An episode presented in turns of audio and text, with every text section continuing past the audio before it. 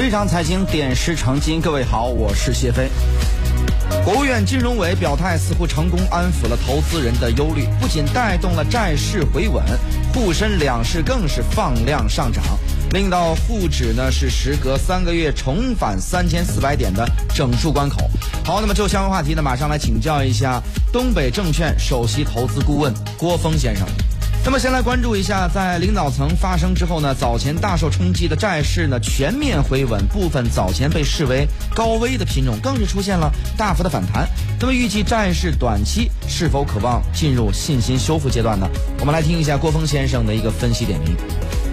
呃，好的，确实啊，经过周末金融会的这样一个开会之后呢，呃，再次稳定了债券市场的一些不理想的预期，所以呢，整体来看，嗯，债市有一定的稳定的一个过程。呃，这次金管会的一个开会的一个结果呢，实际上，嗯，一方面呢，由于前段时间我们看到呃部分企业债的一个大幅下挫，引发了市场一些呃恐慌的情绪，但同时呢，呃，实际上这次会议当中也是结合了呃之前通过债市的这样一个调整，就是打破。一些市场的这种刚兑预期，由于呢前期市场一直存在着，只要呃闭眼买入或者说加杠杆买入投资债券的话，总归会有政府保托底和保底的这样一个行为，所以呢呃 这也是要有所纠正。但同时呢，利用债券市场的下跌之后，也出现了一些呃逃废债的这样一个现象，所以这次开会的目的更多是呃来如何来进一步处罚逃废债的一个现呃过程。因此，如果说把这两个进进一个平衡的话，那么对债债市投资呢可能会进入到一个健康发展的一个阶段，